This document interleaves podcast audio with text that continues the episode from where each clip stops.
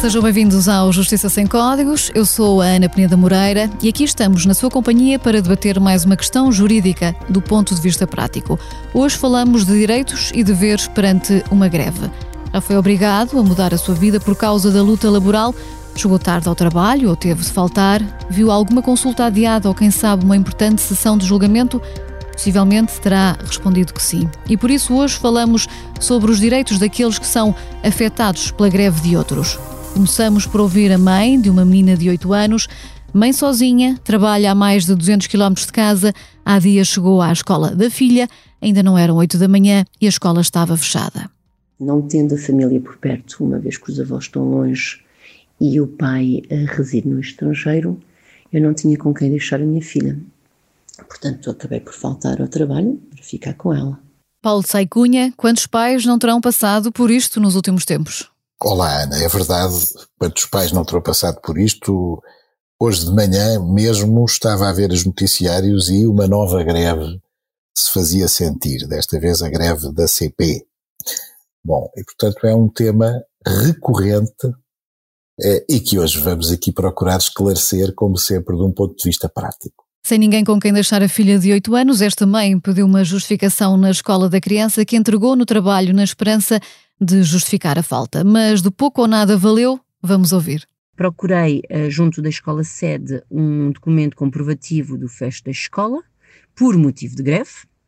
Eh, esse documento foi, eh, foi passado. Eu levei esse documento para os serviços administrativos da minha entidade patronal. No entanto, recebi a informação de que o documento não era válido, não justificaria a minha falta. Ainda me foi perguntado se eu não podia ter deixado a menina uh, com, uh, com uma vizinha ou com uh, alguém conhecido, pois não foi o caso, e portanto só teria uma hipótese: colocar um dia de férias. Garcia Pereira, conhecido advogado, especialista em direito do trabalho, é meu convidado. Bem-vindo ao Justiça Sem Códigos. Pegando neste exemplo, a lei prevê de facto um regime especial para pais que têm filhos menores de 12 anos, mas este regime especial serve de facto de alguma coisa em caso de greve? Bom, bom dia, muito obrigado pelo convite. A primeira coisa que eu queria eh, salientar é que esta questão se pode colocar por qualquer motivo, mesmo que não seja greve. E este é um dos mitos que, porventura, há que, enfim, há que desmontar, porque se fala sempre muito destas situações a propósito da greve, mas se tivesse havido uma inundação na escola, se tivesse havido uma, uma epidemia entre os professores ou os funcionários da escola, ou qualquer outra circunstância que impedisse o normal funcionamento da escola, a questão era exatamente a mesma. Ou seja, nós tínhamos aqui uma trabalhadora que ficava impossibilitada de prestar trabalho por facto que não é de todo imputável, impossibilitada de prestar trabalho, porque tendo uma criança a seu cargo e não tendo alternativa uh, de familiares onde pudesse colocar ou outra estrutura qualquer, evidentemente que essa é uma, é uma situação de impossibilidade, visto que não é exigível a nenhum pai ou nenhuma mãe que uh, deixe a criança uh, à porta da escola sozinha. E, portanto, e o artigo 249, número 2, a linha D, ao contrário do que a entidade empregadora desta senhora lhe disse, prevê que a falta uh, é justificada se se verificar que ela é motivada por impossibilidade de prestar trabalho devido a facto não imputável ao trabalhador e depois segue-se uma lista, nomeadamente, que é meramente exemplificativa. Portanto, em meu entender, esta situação era uma situação, em caso de greve ou em caso de qualquer outra situação que impossibilitasse que a criança pudesse ficar na escola, de causa de falta justificada. Isto para pais que têm crianças menores de 12 anos? Não, não. É, desde que se verifique que esta pessoa tem a seu cargo alguém, que esse direito dos 12 anos tem a ver com os direitos da parentalidade, é, que estão previstos nas disposições específicas relativas aos direitos da parentalidade. Mas aqui nós estamos perante uma situação de natureza mais ampla que está prevista no artigo 249, que é a disposição legal do Código do Trabalho relativa aos tipos de faltas.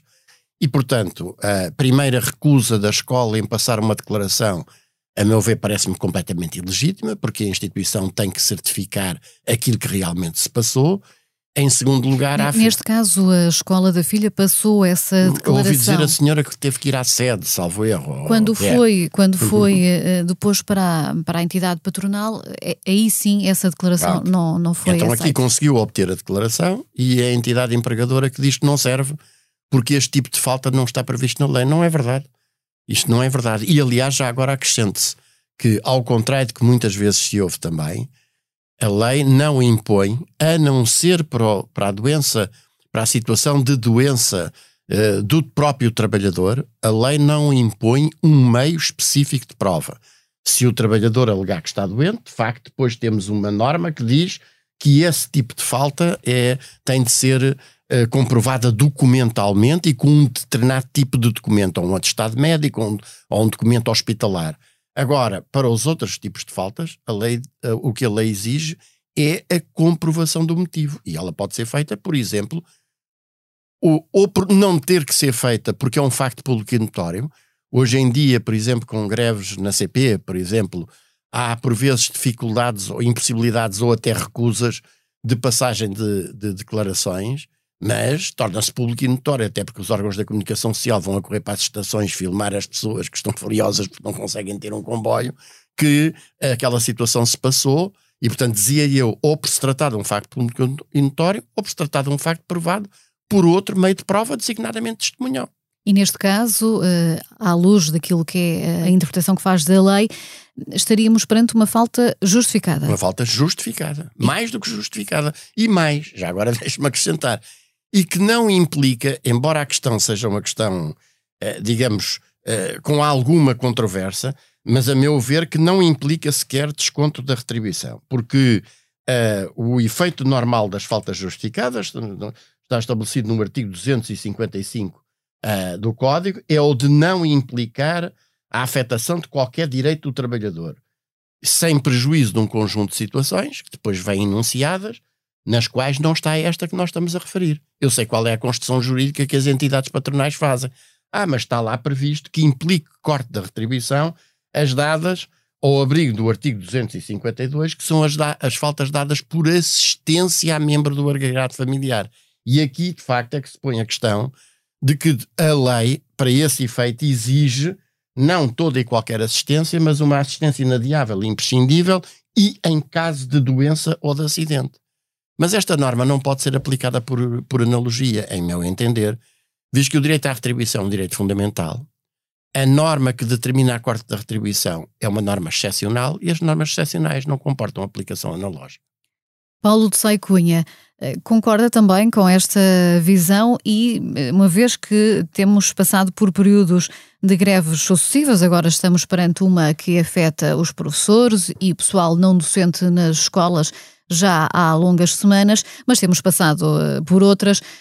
Faria sentido que a lei esclarecesse devidamente esta questão?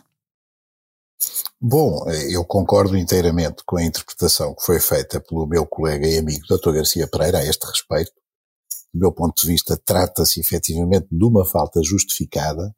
Já não consigo, pela minha ignorância do direito do trabalho, ir ao ponto de dizer que é com perda de retribuição ou sem perda, mas louvo-me inteiramente do que ele disse.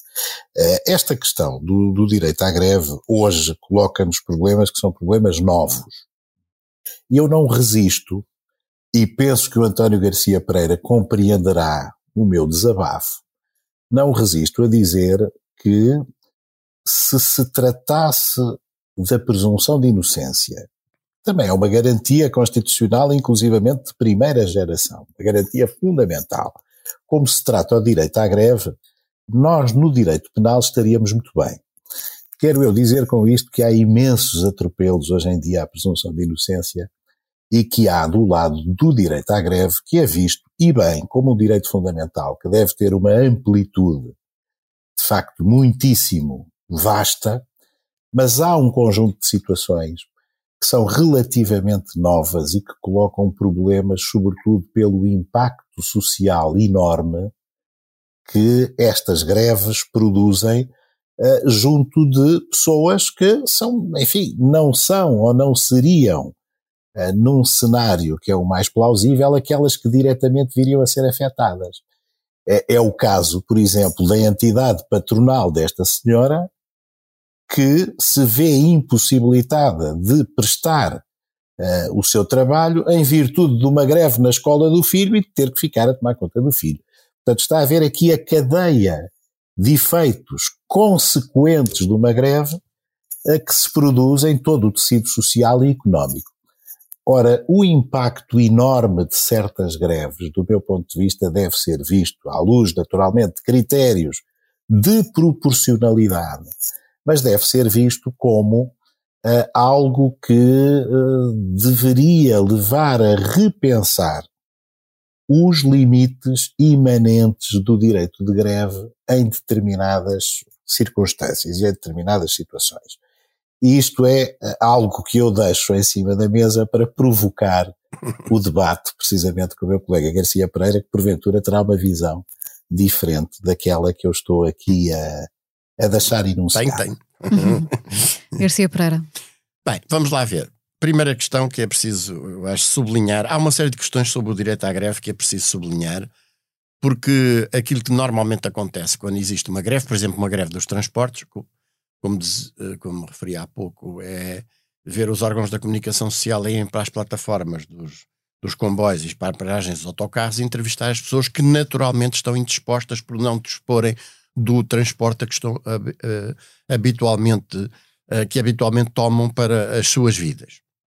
E, e a primeira coisa. Muitas queixam-se do primeira coisa, terem pago. Pois, mas isso já é um problema das empresas prestadoras questão. desses serviços, uhum. porque não o prestam uh, poupam o dinheiro uh, inerente ao exercício da atividade que representaria essa prestação e nós não temos, de facto, aí sim, nós não temos desenvolvida uma, uma discussão jurídica e uma densificação jurídica do, da responsabilidade da entidade prestadora do serviço que não o presta a um terceiro que não tem nada a ver com as causas que eventualmente determinaram essa não prestação ou não. Mas deixe-me dizer, o direito à greve é um direito fundamental e é um direito essencial. Não há liberdade sindical e não há sociedade democrática se não houver o direito à greve.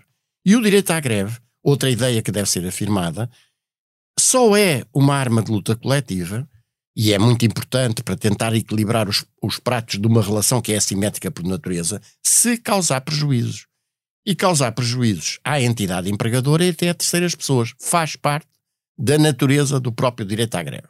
Agora, isto é uma questão. Outra questão é eh, que eh, se se trata de uma empresa ou de um serviço que presta as chamadas necessidades sociais impertríveis, uhum. aí haverá que, que, que, assegurar a prestação dos chamados serviços mínimos, que se não forem assegurados espontaneamente, a lei prevê a sua definição. E, portanto, isso não tem nada. Eu já agora, eh, deixe-me só dizer uma última coisa passamos a vida a dizer, mas como é que é possível? Porque a desgraçada da entidade empregadora foi muito surpreendida com aquela greve, não teve possibilidade de se preparar. Nós somos dos países europeus que temos prazos de pré-aviso mais longos. Há países que ninguém duvida que sejam países democráticos da União Europeia onde não há sequer obrigação de pré-aviso é, é uh, decidida e decretada a greve e ela é imediatamente executada sem essa antecedência. Portanto, eu acho que é, é preciso desacralizar um pouco estas questões que aqui se colocam. Garcia Pereira, o meu objetivo em trazer este tema aqui ao Justiça Sem Códigos é porque, de facto, entendo que do lado de lá, nos nossos ouvintes, haverá muita gente que tem sido afetada por estas greves certo. nos últimos tempos eh, e, ao fim de um dia, dois, três, quatro, cinco, uma semana, duas, certamente surge essa revolta e se calhar começa a contestar-se este direito que é um direito constitucional. E portanto o objetivo aqui é de facto percebermos quem é que uh, deve uh, de alguma forma pagar com uh, os efeitos da greve e o cidadão Olha, comum seguramente é não afetado... a trabalhadora, não a, seguramente a mãe. Aqui temos um exemplo de como há um aproveitamento oportunista da situação para tentar dizer a uma pessoa que de facto tem direito a faltar justifica, justificadamente e em meu entender com retribuição, que não senhor que ela não tem esse direito uhum. e valendo-se do desarmamento completo que nós temos em matéria de ação inspectiva e ação judicial para repor a legalidade nesta matéria. E é também, na sua uh, opinião, oportunista, por exemplo, as empresas de transportes que, perante o cliente que se dirige ao guichê, pede a devolução daquilo que já pagou e, e hum, a resposta é que não podem ser ressarcidos porque também eles são vítimas desta greve. Não, eu acho que isso uh, está aí a confundir dois planos.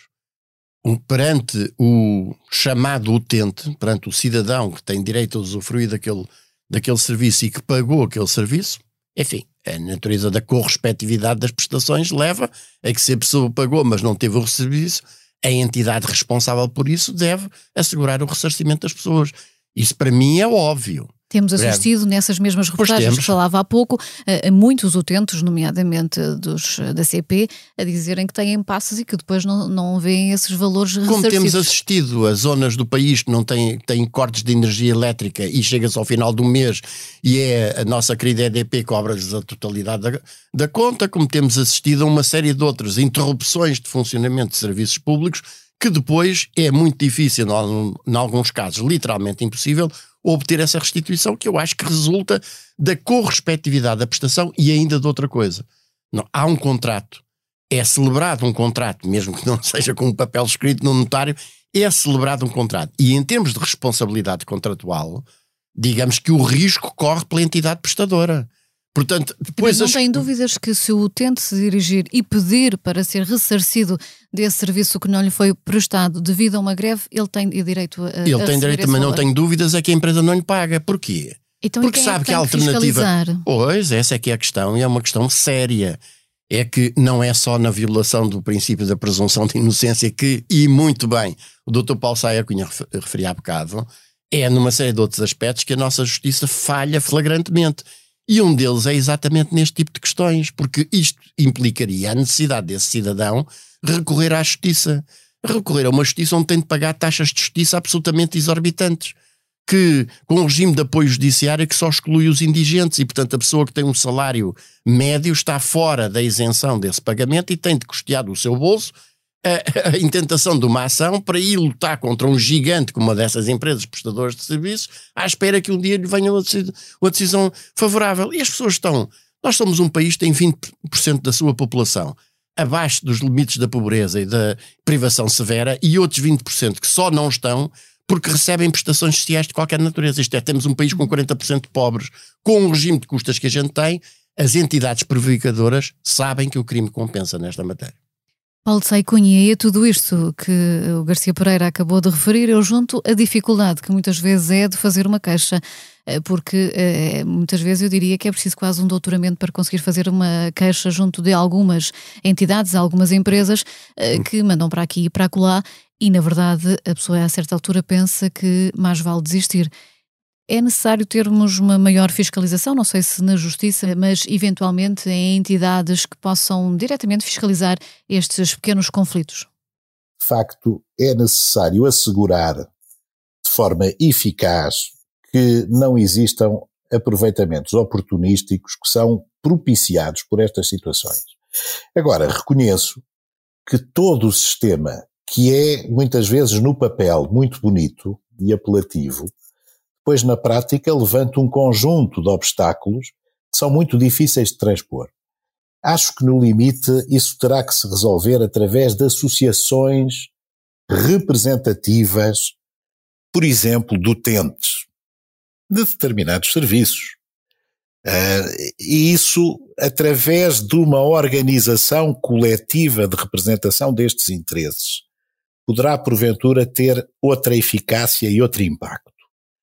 Agora, aquilo que eu estava a dizer há pouco, relativamente à discussão sobre aquilo que podem ser limites eh, imanentes ou intrínsecos ao exercício do direito de greve, prende-se muito com o impacto enorme de certas greves. As pessoas já não se lembram, mas eu vou recordar aquela greve dos motoristas de matérias perigosas. Essa greve ali por alturas do verão, praticamente paralisou o país. E, portanto, é, há uma situação concreta em que um conjunto diminuto de pessoas, eu não sei, eram alguns milhares de motoristas, conseguiam, através de uma greve que é, enfim, à partida, uma greve legítima e que eu não qualificaria logo de ilícita, mas que é uma greve que causa um impacto enorme, um impacto desproporcional na vida e na economia do país. Isso tem que ser, de alguma maneira, tido em conta. E há exemplos interessantíssimos que se podem dar quanto a prejuízos. Eu, eu não contesto aquilo que o António Garcia Pereira diz de que as greves existem para causar prejuízo. É verdade que sim, pois se não causarem prejuízo não têm nenhum efeito. São um meio, enfim, de luta coletiva de trabalho que não tem eficácia nenhuma. Eu não estou a pretender que uma greve não cause prejuízo. O que acho que se deve discutir é em termos da proporcionalidade do prejuízo. Uhum. E então, até do efeito que isto tem na economia. Uhum. Essa é a lógica dos serviços mínimos. Paulo Essa é a lógica, mas, oh, oh, António, os serviços mínimos hoje, uh, até por estes efeitos à distância, uh, têm que ser muitas vezes repensados, ou se calhar repensados e atualizados relativamente à proporção dos danos. Paulo Teicunha, deixa-me fazer uma pergunta. No caso dos uh, hospitais, por exemplo, da greve na saúde, o Paulo Teicunha defende uh, que os uh, utentes devem ser avisados previamente dessa greve, nomeadamente estamos num país que tem hospitais com alguma distância de alguns dos utentes que serve. Há pessoas que fazem 100 km, 200 para fazer uma consulta, chegam ao hospital em dia de greve e não têm essa consulta. Uh, o, o, Paulo eu, eu defende que deveria haver a obrigatoriedade de avisar esses utentes que não vão ter consulta? Acho que está a colocar uma questão muito pertinente, Ana. Porquê? Também Porque é evidente que o utente do Serviço Nacional de Saúde tem um prejuízo direto e imediato por não ser tratado a tempo ou não ser tratado em tempo razoável. E isso decorre diretamente da greve. E é um prejuízo que eu diria que, de acordo com uma lógica de proporcionalidade, é justo que o utente que o sofre tenha que o suportar. Coisa diferente é uma deslocação a um serviço prestador de cuidados de saúde para depois, de surpresa, o utente ser confrontado com uma situação de greve de que não sabia, nem podia legitimamente saber e de que ninguém o avisou, porque ele aí incorre em dois prejuízos. Incorre no prejuízo de não ser tratado em tempo útil, na despesa que faz na deslocação e no tempo que perde a essa deslocação. E isso é que eu acho que já não é razoável que uhum. o utente suporte. Garcia Pereira, pois, mas qual é a sua opinião Eu também concordo, mas eu acho que isso decorre é de uma violação do princípio básico da boa-fé cometida pela entidade empregadora, que infelizmente é muito frequente. Vou dar um exemplo que costumo dar sempre.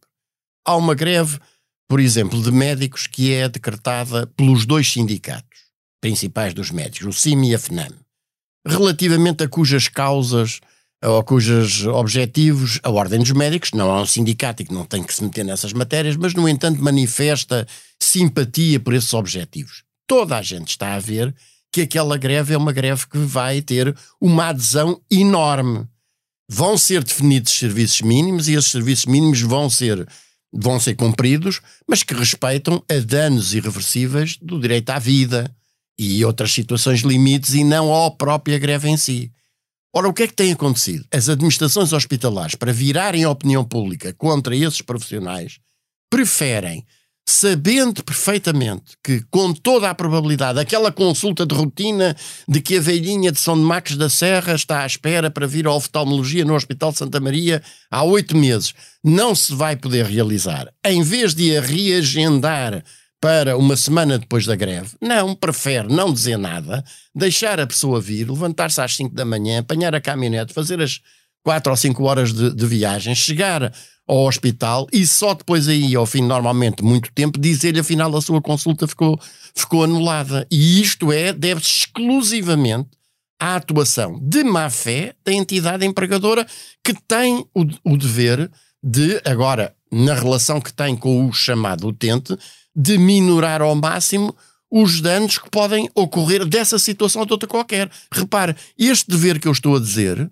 existe se o hospital sofrer uma inundação isso significar que, com exceção dos serviços de urgência, todos os outros serviços de rotina não se podem, não se podem desenvolver naquele dia ou nos dias seguintes. Nesse é caso, mesma obrigação. o utente tem o dever de ser informado Exatamente, é um problema de, de, de, boa fé, só que se e escolhe... que em caso de greve esse direito está também previsto na lei. Ah, esse, dever, esse dever é um dever geral que resulta da, das relações, neste caso, entre serviços públicos, mas pode ter também um serviço privado contratualizado com com o cidadão que a ele acede. Só não, que... não havendo esse bom senso, e nós sabemos que não tem existido, vemos eh, muitas vezes utentes em reportagens com jornalistas dizer eu liguei e o que me disseram foi que não podiam garantir se existia a consulta e perante isso eu tive que vir porque na eventualidade é essa consulta existir a pessoa vai perder eh, esse, essa vaga e, portanto, há sempre o receio de perder uma consulta importantíssima claro. no Serviço Nacional de Saúde. E, e neste caso, doutor, eh, vê alguma possibilidade dos utentes poderem pedir para serem ressarcidos pelo menos daquilo que perderam em termos de tempo e dinheiro na viagem que fizeram a um hospital uh, para uma consulta que não existiu devido a uma greve? A violação do princípio da boa-fé, o não cumprimento da prestação. Vamos lá ver uma coisa. O risco corre pela entidade prestadora. E se nós estivermos a falar de uma entidade privada, é até a justificação que é utilizada, filosófica ou económica, para o lucro, é o risco. E, portanto, um dos riscos é exatamente poder eh, ocorrer desde uma situação de catástrofe ou outra dessa natureza até existir uma greve que impossibilita a prestação daquele serviço. A entidade prestadora do serviço, em meu entender, está estritamente vinculada, de facto, a informar o utente e a tomar as medidas organizativas de reestruturação, digamos, de, da prestação da atividade, de forma a que a minorar o mais possível. Quando não o faz, falo de má fé. Falo, repito, para virar a opinião pública contra, o, contra as pessoas que estão em greve. E evidentemente que, sendo um incumprimento de deveres, é um ato ilícito, gerador de danos, isto devia dar, devia, uh, digamos, isto em teoria constitui fundamento para uma ação de responsabilidade civil. Simplesmente, como já disse há bocado, isso a nível individual é impensável. E com isto eu subscrevo inteiramente aquilo que o, o Dr. Paulo Saí Cunha disse há bocado, que é uh, a necessidade dos cidadãos se organizarem coletivamente e terem, como existe noutros países com uma enorme força, por exemplo, de associações de defesa dos consumidores, um, ehm, de, daquelas prestações de massa, de, dos serviços de massa, da eletricidade, da água, do gás, dos transportes, etc., para, até porque elas têm, uh, representando interesses coletivos, têm até um regime de custas, de, de, em princípio de isenção, e portanto que permitiria desencadear de facto procedimentos nessa matéria. Mas nós não temos essa, essa tradição, porque nós fomos educados durante 500 anos de Inquisição e 50 de fascismo, ou manda quem pode, obedece quem deve, é assim, não pagam para pensar, deixa de estar aí no teu cantinho. Paulo Sai Cunha, quando chega ao tribunal e não tem uma audiência porque os tribunais estão em greve, já teve algum cliente a dizer-lhe, doutor, vamos lá resolver isto porque eu tenho que ser indenizado pelos prejuízos que esta greve me causou? Eh, não, Ana, efetivamente não tive essa situação, já me aconteceu com pelo menos umas duas ou três vezes. E aí, mais uma vez, se verifica o problema económico e o problema de consciência, porque Uh, e nós que lá vamos e que gastamos o nosso tempo, que em princípio é tempo que deve ser pago pelo cliente. Porque no fundo é um tempo de serviço que está a ser prestado ao cliente. A verdade é que a diligência que se ia fazer não faz. O cliente tem que suportar os honorários do advogado que se desloca ao tribunal e que depois, por uma razão de greve, uh, não, embora gaste o tempo, não, não realiza a sua diligência estes problemas da responsabilidade são muitíssimo complexos, porque à primeira vista parecem fáceis, mas na realidade não são. É preciso saber quem é o responsável e quais os limites da responsabilidade. E, por exemplo, no exemplo que acabou de dar, o advogado deve ou não eh, suportar, ou, eh, enfim, quem é que deve suportar aquilo que são os efeitos de uma greve, por exemplo, nos tribunais? Em, em bom rigor, o advogado, de facto, gasta o seu tempo e realiza a prestação, em parte, na parte em que pode fazer, deslocando-se ao tribunal e estando ali à espera que lhe digam que há greve. Se em consciência entender que não deve debitar esse tempo ao cliente, também o fará muito bem. Agora, devo dizer-lhe que não tenho uma opinião clara sobre isso. Mas os problemas da responsabilidade levantam-se a vários níveis, porque normalmente facto, eu, eu percebo que o, que o Dr. António Garcia Pereira ponha a tónica na empresa prestadora dos serviços, fazendo recair sobre ela o risco e também os deveres de diligência de informar os utentes uh, acerca de previsíveis interrupções do serviço por via de greve. Percebo isso perfeitamente.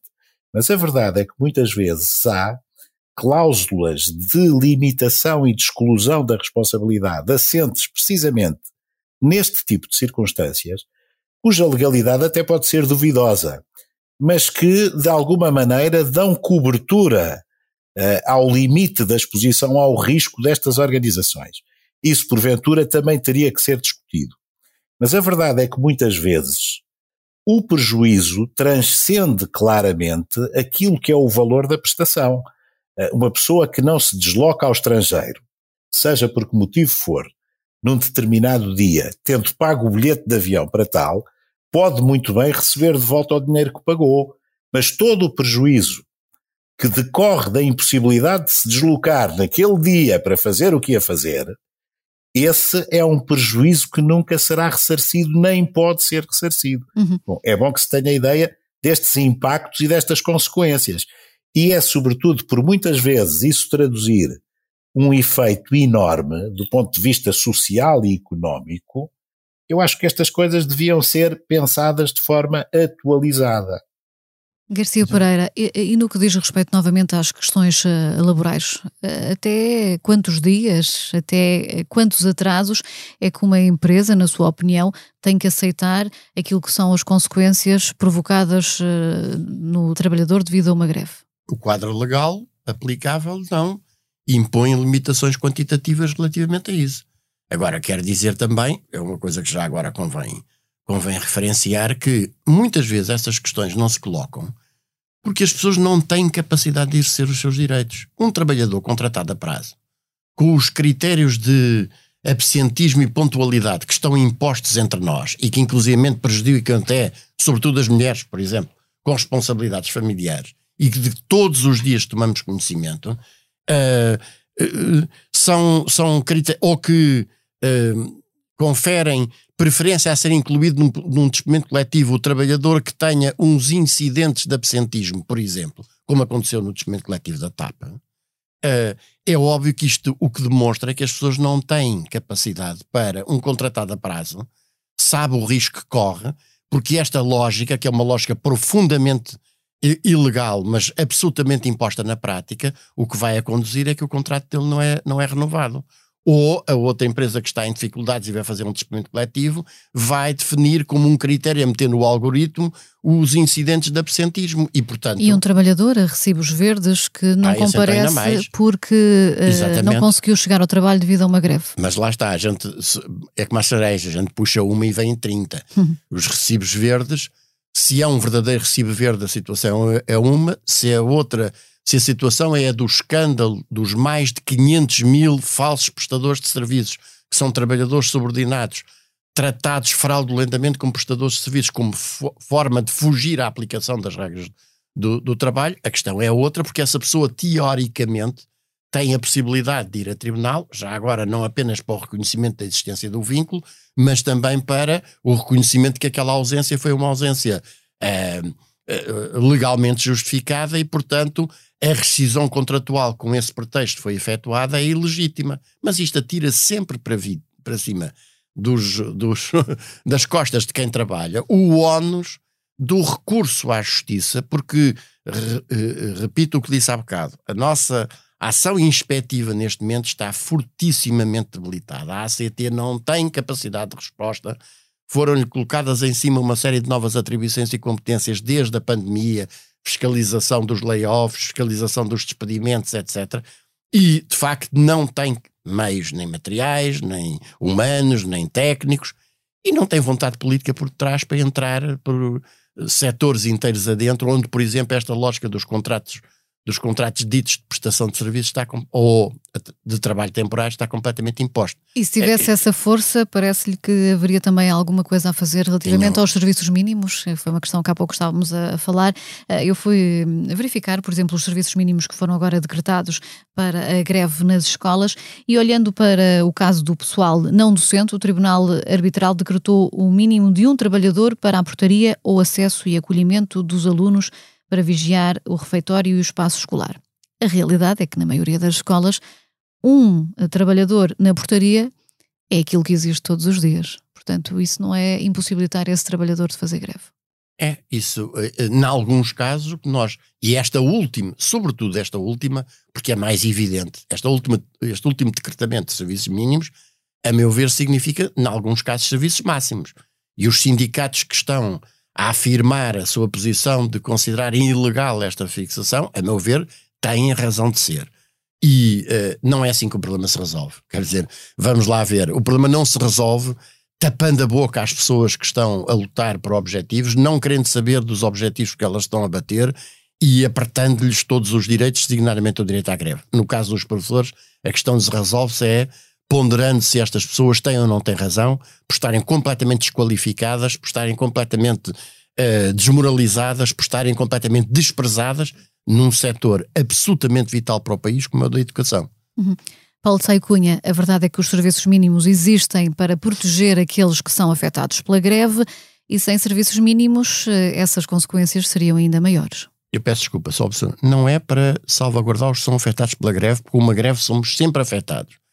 É para evitar que essa afetação atinja de forma irremediável eh, eh, direitos fundamentais de forma irremediável reparável. E por isso mesmo os serviços mínimos estão sempre constitucionalmente vinculados aos princípios da necessidade, da adequação e da proporcionalidade. Porque afetação vai haver sempre. No fundo, para diminuir essa afetação em, em questões eh, que são obviamente essenciais uh, para a vida cotidiana. Mas isso leva-me a uma outra questão, Paulo Sai conhece, de facto, uh, não deveria ser mais claro na lei uh, quais são os serviços que merecem esses serviços mínimos, desculpa a redundância, porque perante quase todas as greves onde são decretados os serviços mínimos, estamos sempre neste confronto entre sindicatos e entidade patronal, ou governo, ou Ministério da Justiça, de afinal quais são os serviços que são considerados mínimos. Oh, Ana, repara, é porque essa, é, essa questão está no cerne precisamente da eficácia do direito à greve, por um lado, passa necessariamente por causar prejuízo. Ninguém refuta isso. Repare, essa ideia é imanente ao próprio conceito de greve. Não há greve que não cause prejuízo. Bom, e do outro lado há os interesses afetados. Eh, o que parece que tem que se verificar relativamente aos serviços mínimos é de facto aquilo que são necessidades sociais impreteríveis, penso que é este o termo usado pela Constituição, e o que são os direitos fundamentais que podem estar do outro lado em conflito com o direito fundamental à greve. Repare, isso é mais ou menos óbvio se estamos a falar de necessidades sociais uh, emergentes ou urgentes, como por exemplo a assistência médica. É evidente que é relativamente fácil, ou é mais, uh, como é que eu ia dizer, é mais óbvio a necessidade de prever serviços mínimos numa instituição hospitalar que tenha uma urgência de porta aberta do que relativamente a um serviço de transporte ou do que relativamente ao funcionamento de uma escola. Eh, porquê? Porque há com mais nitidez eh, do lado do conflito com o, direito fundamental à greve, direitos fundamentais como, por exemplo, a vida, a saúde e a integridade física dos cidadãos que podem, numa situação de urgência, precisar de assistência médica imediata. Hum? Bom, agora, o ponto dessa discussão é sempre a grande questão que opõe sindicatos grevistas e, do outro lado, as entidades patronais e aquilo que falta, aquilo que falta e que nós gostávamos que existisse. As tais associações coletivas do utente, que acabam por ser aqueles que mais diretamente sentem o prejuízo, não é? E que não têm uma voz ativa ou uma voz suficientemente forte para terem pelo menos uma intervenção nos fóruns onde estas coisas têm que ser discutidas, inclusivamente nos tribunais arbitrais a quem cabe fazer a definição desses serviços mínimos. Portanto, se calhar era esse ponto de equilíbrio que falta introduzir. Garcia Pereira, há ainda muita subjetividade naquilo que é a definição dos serviços mínimos? Não, eu acho que é preciso. A nossa lei seguiu a lógica, a meu ver, correta de não entrar em demasiadas definições. Nem o que é greve está definido na lei ou na Constituição, apelando a um conceito sociológico de, de greve, porque, evidentemente, uma definição mete dentro um conjunto de realidades e deixa de fora de outras. E, portanto, com todos os problemas que daí poderiam decorrer. E eu acho que o quadro legal está perfeitamente definido. Uh, quando estão em causa. Uh, uh, enfim, necessidades que careçam, que digam respeito a bens ou serviços que careçam de imediata utilização ou aproveitamento sob pena de irremediável prejuízo de uma necessidade primária, que é a definição clássica do que serão os serviços mínimos, uh, uh, eu acho que a lei está a apontar num caminho que é correto. É questão que se tem passado, que se tem. E o sistema é, nas empresas do setor empresarial público e nos serviços públicos, é um colégio arbitral, pois com problemas, que aliás se levantaram nesta greve, que é o representante patronal ser eleito, ou ser os árbitros representantes patronais serem uh, designados por uh, sindicatos que não aqueles que decretaram a greve e que podem até estar contra aquela greve, que é uma coisa algo surreal, e se tratar de, de uma greve no setor eh, privado, um despacho conjunto do Ministro do Trabalho e do Ministro da Tutela. Agora, o que se tem assistido, e já houve muitos casos, é que há uma fixação abusiva e excessiva dos serviços mínimos, aproximando-os como serviços máximos, como forma de estrangular a greve. E na ausência de mecanismos eficazes para repor a legalidade nesta matéria, também aqui a violação da lei compensa. O que eu queria dizer com isto é, os órgãos competentes para julgar, por exemplo, um, um despacho de fixação de serviços mínimos um, ou o decretamento da requisição civil com o fundamento que os serviços mínimos não foram, não foram uh, devidamente cumpridos, são os tribunais administrativos. E o resultado disto, como o meu querido colega Dr. Paulo Sai Cunha sabe tão bem, ou bem melhor do que eu, dado-se tratar de, de tribunais que são posses sem fundo, o resultado disto são acórdãos N. Estou-me aqui a lembrar já, de repente, de dois, por exemplo, relativos a, a, a greves de funcionários judiciais em que foram decretados serviços mínimos manifestamente excessivos e depois os acórdãos do Supremo Tribunal Administrativo saíram quatro anos depois. Na altura em que a greve já tinha sido completamente desfeita. Portanto, já sem efeito prático. Eh, sem nenhuma espécie de efeito prático. E como a, a, jurisprudência dos tribunais administrativos também é muito avessa a decretar providências cautelares ou procedimentos urgentes, como a intimação para a proteção de direitos, liberdades e garantias, o resultado disto é que uma vez mais, o crime compensa. Deixa-me cá fixar aqui uns serviços mínimos, que são serviços máximos. Eles que vão impugnar vão ter uma decisão favorável daqui a quatro anos. A greve já acabou, entretanto. Uhum. A greve é um direito constitucional, mas perante uma greve há direitos que se mantêm de ambos os lados. E hoje quisemos aqui eh, perceber quais são os direitos daqueles que eh, se cruzam eh, com lutas laborais e o que podem fazer quando os transportes falham, quando o filho não tem escola. Este podcast foi para si, foi para mim, foi para todos nós que certamente nos próximos tempos vamos ser confrontados com várias paralisações porque a luta laboral está na rua e mantém-se em vários setores. Paulo Saicunha, obrigada pela presença. Garcia Pereira, obrigada também pela, por esta presença na Justiça, na Justiça Sem Códigos. Certamente vamos eh, convidá-lo a estar eh, presente mais vezes aqui Muito neste podcast. Assim que está desse lado, muito obrigada uma vez mais eh, pela companhia. Já sabe, contamos sempre com a sua participação, eh, com ideias e críticas. Pode envolver-se diretamente neste podcast enviando críticas e sugestões para o e-mail que recordo uma vez mais, justiça sem códigos, sic.pt. Eu sou a Ana Peneda Moreira, a sonoplastia é do João Martins. O Justiça Sem Códigos regressa na próxima semana. Até lá, já sabe, respeite os deveres, exija os seus direitos.